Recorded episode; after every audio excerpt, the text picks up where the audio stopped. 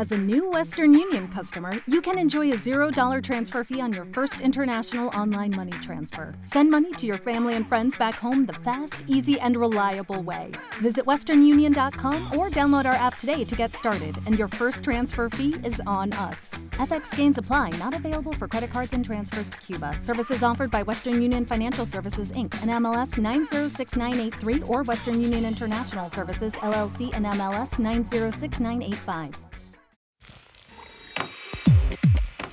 Al cierre con Andrés Mompotes.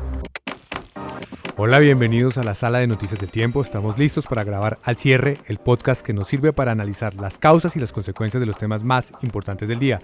Y hoy, 4 de julio de 2018, vamos a hablar de qué lecciones deja la votación que salvó a Antanas Mocus en el Consejo Electoral y qué viene para el segundo jefe de las FARC capturado con fines de extradición. Soy Andrés Mompote, su director de Información del Tiempo. Comenzamos. Lo más leído en eltiempo.com. Y en lo más leído vamos a comenzar con la decisión del Consejo Nacional Electoral que finalmente le pone punto definitivo a la novela que había en relación con la suerte del senador electo Antanas Mocus por la demanda y por la ponencia que pedía no declarar su elección, no permitirle que se posesionara el próximo 20 de julio. Hoy los magistrados, luego de varias votaciones, terminaron por decidir que sí puede posesionarse. Estamos con Jorge Meléndez y Juan Francisco Balbuena de la sección de política del tiempo. Juan Francisco, ¿qué pasó hoy? Bueno, básicamente, Andrés, lo que pasó fue que se dio el primer paso para la confirmación de que no hay inhabilidad en el caso de Mocus. Había una ponencia pidiendo que el Consejo Electoral se abstuviera de declarar la elección por una inhabilidad que presuntamente había en el caso de Mocus relacionada con corpovisionarios y su aparición como representante legal. Eh, el primer paso era derrotar esa ponencia, lo que ocurrió hoy con seis votos que estuvieron en contra de la ponencia a favor de Mocus. Ahora lo que viene es la segunda parte, que ya es una cuestión de mero trámite, y es que debe haber una nueva ponencia que refleje esa posición del Consejo Electoral, es decir, la posición de que no existe inhabilidad para que Mocus sea senador, y pues espera que la votación pues la apoye. Cambia el ponente, el ponente tiene que ser nuevo, y él ya no tendría como base aquella prueba de un certificado de la Cámara de Comercio que dice que el senador Mocus era, representante, legal al momento de, participar en los comicios. Eh, Andrés, aquí hay una cosa que es importante de pronto para la audiencia. El Consejo Nacional Electoral tiene una mayoría calificada. De los nueve miembros deben al menos seis votar a favor o en contra, es decir, para que se valga. Y esta mañana esa mayoría no estaba. Esta, mayoría, esta mañana no conseguían la mayoría y esta tarde sí ya... ¿Y qué pasó esta mañana entonces? Esta mañana hubo una discusión supremamente fuerte en la sala plena, alrededor de tres horas, y digamos que, que si bien no hubo eh, votaciones formales, sí se, se demostró la posición de cada magistrado. Y eso daba para pensar que la votación que se iba a hacer en la audiencia de por la tarde iba a quedar 5 a 3, es decir, cinco magistrados a favor de la ponencia de determinar la inhabilidad, es decir, de que sí existe la inhabilidad y solamente tres que iban a estar en la posición de que no. Al final, pues después, a pesar de todas esas posiciones tan fuertes que hubo esta mañana, pues hubo la votación en medio de la audiencia y resultó la votación pues que ya eh, eh, cambiaron, de opinión en unas horas. Es decir, esta mañana estaba hundido el señor Mocus y por la tarde resucitó. Bueno, hablemos de las consecuencias de, las lecciones que deja este caso. Una primera es, ¿qué pasa con la imagen de Mocus en este momento, Jorge? Yo creo que sí resulta averiada, porque Mocus hoy en día es eh, la ¿Pero por qué si finalmente el Consejo Electoral termina dándole la razón? sí, pero de todas maneras, insisto, Mocus hoy en día es la insignia del hombre probo, de el hombre que lucha contra la corrupción, y de todas maneras resulta inmerso en un escándalo donde se dice que él estuvo participando en una contratación, nada ilícito por supuesto, pero que sí lo inhabilitaba.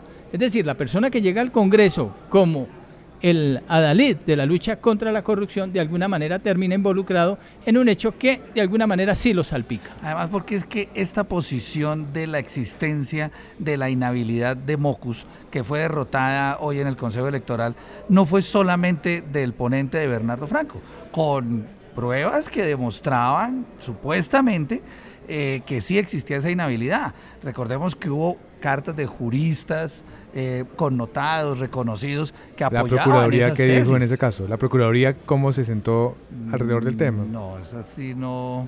esa Pidió unas un pruebas, pidió que se ampliaran las pruebas, pidió que se ampliaran las pruebas. Sí. Fue lo que pidió la Procuraduría. Bueno, ahora, entiendo que evidentemente esto le genera un Ruido. un ruido a, a- a eso que ha sido la imagen de Mocus, pero también es cierto que, que, que por lo menos en lo que ha dicho hasta ahora la defensa, lo que queda claro es que no hubo ninguna mala intención, ninguna, y que, y que nunca, digamos, allí hubo una violación flagrante, o sea, una, una violación evidente por parte de la defensa, y así lo ha manifestado, que permita establecer o que permita definir que lo que se estaba haciendo era eh, tratando de hacerle trampa a las normas. Lo que, lo que pasa es que es posible, algunas personas hablan que es posible que Antanas Mocus de pronto haya sido víctima de su propia inocencia. ¿Sí? Me explico. Él hace varios años hizo una autorización, una delegación en Corpovisionarios para que fuera otra la persona que firmara los contratos. Pero, pues a juicio de varios juristas, eso no era suficiente. Él terminó eh, siendo el presidente y el representante legal de la corporación y solamente renunció a ese cargo ocho días después de haber sido elegido. ¿sí?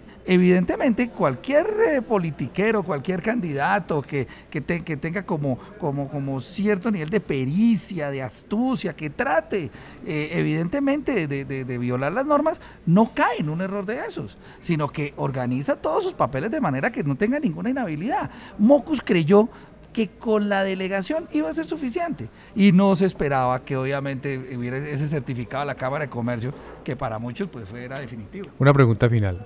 Esto también nos deja como marco de elección que lo que sucede en el Consejo Electoral todavía tiene esa gran influencia de discusión política en la que se combina lo jurídico, pero que el marco político o los factores políticos todavía pesan mucho a la hora de tomar una decisión, porque también hubiera sido muy impopular, o sea, muy difícil de sustentar que la segunda votación del Senado la de Mocus y con esta discusión que acabamos de tener con Juan Francisco de si allí hubo o no realmente una violación eh, con dolo frente a lo que pasó, pudiera dejar por fuera a semejante votación, a semejante representante de la democracia por fuera del Congreso.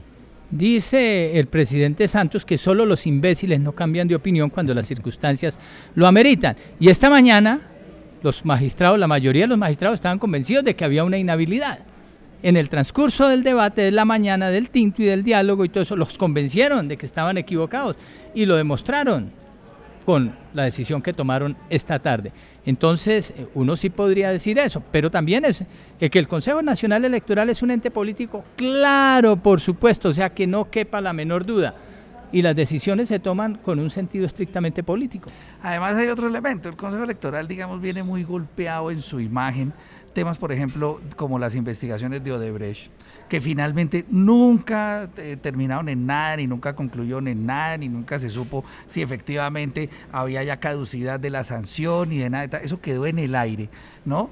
El tema, eh, hay el, el tema de que se retrasen tanto los escrutinios de una elección que fue el 11 de marzo y que usualmente el Consejo Electoral el 19 de julio, un día antes de que se posesione el Congreso, termina entregando eh, las últimas credenciales. Digamos que como que todo eso pesa mucho en una imagen contra ellos. Y pues si a eso se le suma que estos tipos vienen y le quitan la curul a, a- a un personaje tan prestante como Mocus, pues obviamente eso podría tener una lectura política muy fuerte. Mombo, para terminar, una, una cuestión aquí elemental. Mire, es que estamos también aquí ante un fenómeno que tiene mucho que ver con la opinión. En el Congreso de la República hace unos días votaron la consulta anticorrupción. Muchos de los congresistas que la votaron no están convencidos porque creen que no es necesaria, porque creen que las preguntas no son las... Pero la votaron a favor y en voz baja todos... 74 votos a cero. Todos, muchos de ellos en voz baja dicen, no, pues la voté, pero porque tocaba, porque no quería echarme encima la opinión. Y parece que el Consejo Electoral, en la misma onda, y precisamente de cara a lo que dice Juan Francisco, pues termina tomando una decisión de este estilo. Ya veremos cómo es la explicación jurídica en la nueva ponencia. Esa sí tocará verla. Jorge, Juan Francisco, muchas gracias. La clave de las noticias. En el tema clave estamos con John Torres, editor de Justicia del Tiempo, porque tenemos una nueva decisión de las autoridades de capturar con fines de extradición a otro jefe de las FARC. Se suma así a la lista de Santrich, ahora el conocido con el alias de Rambo. ¿Qué fue lo que pasó, John? Pues eh, capturan a, esta persona que usted menciona, Andrés, eh, la capturaron en las últimas horas en Caquetá. Y eh, Estados Unidos pues tiene contra este personaje desde hace muchos años cargos por narcotráfico porque la Daniela Aldana era una de esas columnas únicas y exclusivamente dedicadas al narcotráfico. Operaba en Nariño que es el departamento que tiene más cultivos de coca y por muchos años fue el gran socio del cartel de Sinaloa. Pero esto tiene un capítulo adicional que es tal vez más importante y es que recuerde usted que eh, hace aproximadamente dos años empezaron a aparecer colados en el proceso de paz, narcos, eh, gente que no tenía nada que ver con la guerrilla y que, que estaba pretendiendo pasar como guerrillera.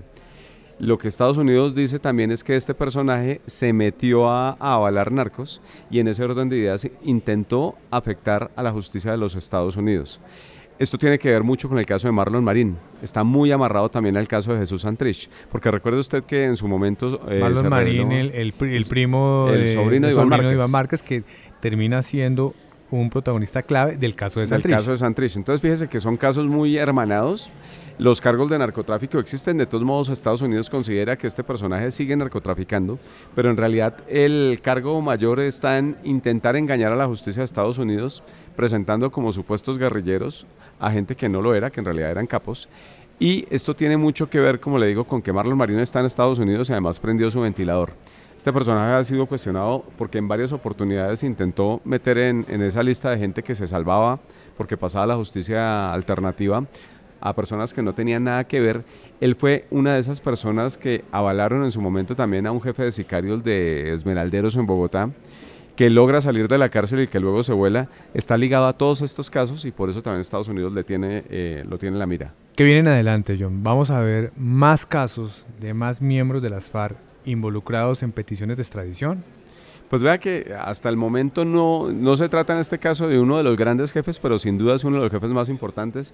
A este personaje le han quitado en algún momento Andrés propiedades por 30 mil millones de pesos en una operación de extensión de dominio de hace algunos años.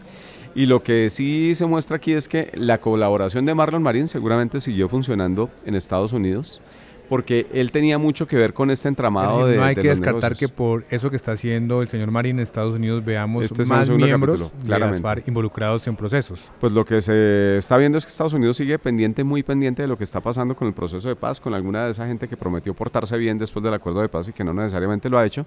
Y seguramente van a seguir llegando eh, situaciones y peticiones de extradición. Este caso también va a pasar a la JEP, que tiene que determinar las fechas, pero yo no creo que se convierta en una papa caliente como sí lo fue en su momento Santrich y que ya se resolvió por cuenta de la Corte Constitucional, que es lo que debe pasar de aquí en adelante. Yo, muchas gracias. La cifra del día. En la cifra del día les queremos compartir esta, 19%. Eso es lo que se va a cobrar en adelante como impuesto de IVA a plataformas digitales como Uber, Netflix, Deezer, Airbnb, esto como parte de una ley que desarrolla la reforma tributaria de 2016. Estamos con Linda Patiño de la sección de tecnología del tiempo para que nos cuente por qué esta medida y qué efectos tiene. Linda. Bueno, Andrés, básicamente esto se debe a un nuevo reglamento de plataformas digitales que lo que busca es precisamente grabar con un impuesto a servicios y plataformas digitales del extranjero, como Netflix, como Airbnb, como Uber, como Spotify entra ahí también. Spotify también entra, Google Music, Apple Music, muchos de los servicios que hoy en día utilizaban los colombianos y que pagaban un IVA pues en el extranjero, básicamente. La eh, principal consecuencia de esto, pues en primer lugar, es que ese costo del IVA adicional eh, se cobraría a los usuarios. Entonces, servicios de Netflix, por ejemplo, Netflix Premium, que cuesta 32.900 pesos, en cálculos más o menos eh, de aproximación estaría en 39.151 pesos, casi 40.000 pesos. Se suben esos costos para los usuarios. Y eso, cuando llega a hacerse efectivo en la próxima factura, en el próximo cobro, cómo se hace precisamente de cara al usuario el cobro de ese impuesto? Lo que estimamos nosotros es que va a empezar a reflejarse para los usuarios en los primeros eh, días de agosto o en las facturas a finales del mes de julio, ya que este nuevo impuesto, la Diana ha dicho que se recauda de dos formas. Se recauda primero que todo bimensualmente, por periodos bimensuales, pero segundo, que va a ser un recaudo inicialmente voluntario, que las plataformas extranjeras deberían acercarse a la DIAN y reportar estos, eh, digamos, impuestos. Y dijo, de todas formas, la DIAN, que en caso de que no lo hagan voluntariamente, tiene la potestad de pedirle a los operadores de medios de pago que lo hagan de manera automática. Me quiero devolver un poco a las causas. Usted me decía y explicaba muy bien que esto corresponde a una normatividad internacional donde se ha dado un debate sobre si estas plataformas que no tienen sede en los países donde operan, en el caso de Colombia o en Europa, tienen que pagar o no pagar impuestos. Poco a poco ha venido creciendo la línea jurídica de que deben pagar impuestos ya que operan, así vengan de otro país o tengan su sede en otro país, porque recaudan dinero de las personas que están en esa nación donde ofrecen los servicios. Esa, esa, es, la, esa es como la razón que genera esta norma. Pero el efecto de esto, ¿cuál es? Es tratar de controlarlos, tratar de garantizar que, que sean eh, un contribuyente que, genere unas responsabilidades con el fisco de una manera más ordenada? Pues por un lado, organizaciones como ASOTIC han dicho que la intención de esto es nivelar la reglamentación, es básicamente que todos jueguen las mismas reglas de juego. Entonces, operadores de servicio que tienen servicios similares a streaming de video por internet, que son colombianos y que pagan un IVA colombiano, pues que jueguen las mismas reglas eh, que los operadores internacionales. Ese ha sido la intención, pero actores, por ejemplo, como la Cámara de Comercio Colombiana de Comercio Electrónico, dicen que debería haber una mayor claridad exactamente en los asuntos que usted estaba mencionando, sobre si se necesita que tengan sede o no en el país, sobre si esto implica entonces además entrar a asumir otro tipo de responsabilidades tributarias ante el Estado colombiano. Y finalmente, una última consecuencia, Linda. ¿Esto puede afectar el incremento de ventas de estas plataformas? ¿Usted cree que eso finalmente no va a tener ningún impacto sobre la gente? Básicamente es difícil decirlo porque realmente la penetración de estos servicios de Internet y plataformas digitales que incluso aplica también para aplicaciones y videojuegos internacionales está muy expandido en la sociedad colombiana. Lo que se puede llegar a, prever es que haya una limitación de acceso a las personas que tienen menores recursos para pagarlo. Entonces, básicamente lo que estaría pasando es limitar la oportunidad de acceso a ese tipo de servicios premium a las personas que tienen menor acceso a conectividad o que tienen menores recursos para pagarlos. Linda, muchas gracias. Lo que viene para su información. Y en lo que viene vamos a hablar del regreso de la selección Colombia. Mañana arriba otra vez a Bogotá, luego de la participación en el Mundial. Estamos con Pablo Romero de la sección de Deportes del Tiempo. ¿A qué horas llegan? ¿Cómo va a ser ese recibimiento? Bueno, gracias. Eh, el recibimiento de la selección Colombia va a ser en el estadio El Campín. Colombia va a estar llegando a Bogotá hacia las 10 de la mañana. Es esperado, viajarán en un vuelo charter y se prepara una caravana que irá por toda la calle 26, la avenida El Dorado, hasta la carrera 50. Van a haber algunos cierres viales, así que los invitamos para que estén muy atentos consultando nuestra página web. Ahí está toda la información. Y Posteriormente llegarán al Estadio El Campín. Las puertas se van a abrir desde las 9 y 30 de la mañana. Entrada gratuita para que los aficionados que quieran ir pues vayan y acompañen a la selección. ¿Qué se tiene preparado? Pues lo que se conoce por ahora es el recibimiento allí al equipo. Muy parecido a lo que sucedió hace cuatro años. No sé si recuerda Andrés. Claro, también fue una cosa apoteósica, pero fue en el Parque Simón Bolívar. Fue en el Parque Simón Bolívar. En esta ocasión pues decidieron que sea en el Campín, pero pues se tiene preparado algo similar, una tarima, quizá un evento musical, alguna intervención de algunos de los futbolistas, es un poco lo que se ha hablado. Estamos esperando por confirmar si va a estar todo el equipo, porque existe la posibilidad de que no todos viajen. Esperamos que sí. Pero ¿Quiénes no vendrían? Existe el rumor de que quizá Falcao y James no estarían en la delegación, pero esto es información aún no confirmada.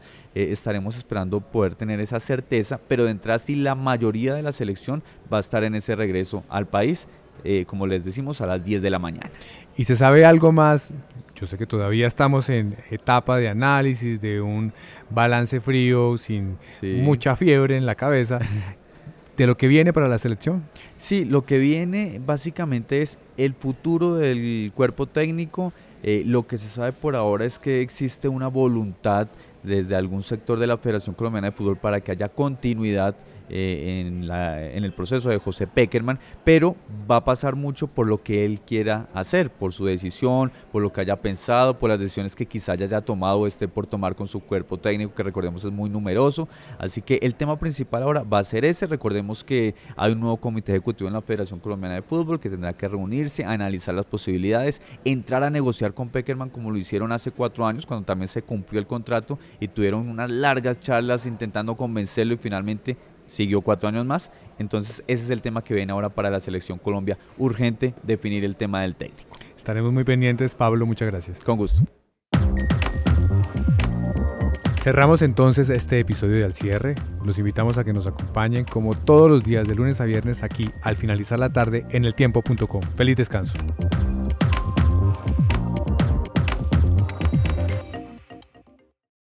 For the ones who work hard to ensure their crew can always go the extra mile, and the ones who get in early so everyone can go home on time, there's Granger, offering professional grade supplies backed by product experts so you can quickly and easily find what you need.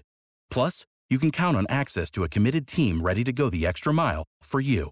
Call, clickgranger.com, or just stop by. Granger, for the ones who get it done.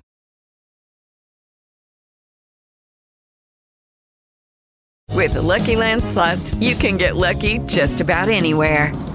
This is your captain speaking. Uh, we've got clear runway and the weather's fine, but we're just going to circle up here a while and uh, get lucky. No, no, nothing like that. It's just these cash prizes add up quick. So I suggest you sit back, keep your tray table upright, and start getting lucky.